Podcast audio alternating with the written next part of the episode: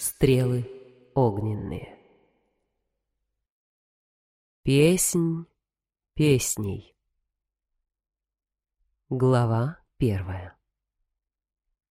Царь Соломон не достиг еще среднего возраста, сорока пяти лет, а слава его мудрости и красоте, о великолепии его жизни и пышности его двора распространилась далеко за пределами Палестины, в Ассирии и Финикии, в Верхнем и Нижнем Египте, от древней Тавризы до Йемена и от Исмара до Персеполя, на побережье Черного моря и на островах Средиземного.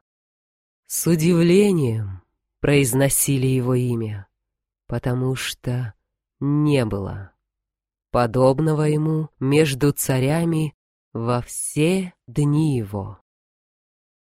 В 480 году, по исшествии Израиля, в четвертый год своего царствования, в месяц Зифа, предпринял царь сооружение великого храма Господня на горе Мория и постройку дворца в Иерусалиме.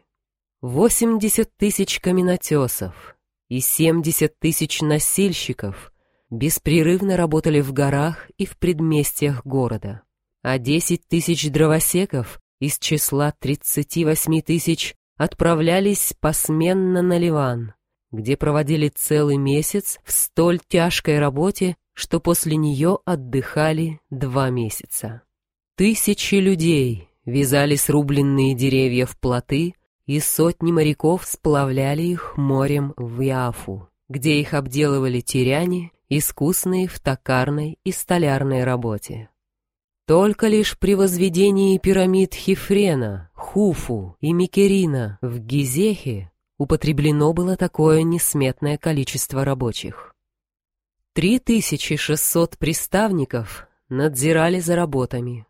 Над приставниками начальствовал Азария, сын Нафанов, человек жесткий и деятельный, про которого сложился слух, что он никогда не спит, пожираемый огнем внутренней неизлечимой болезни.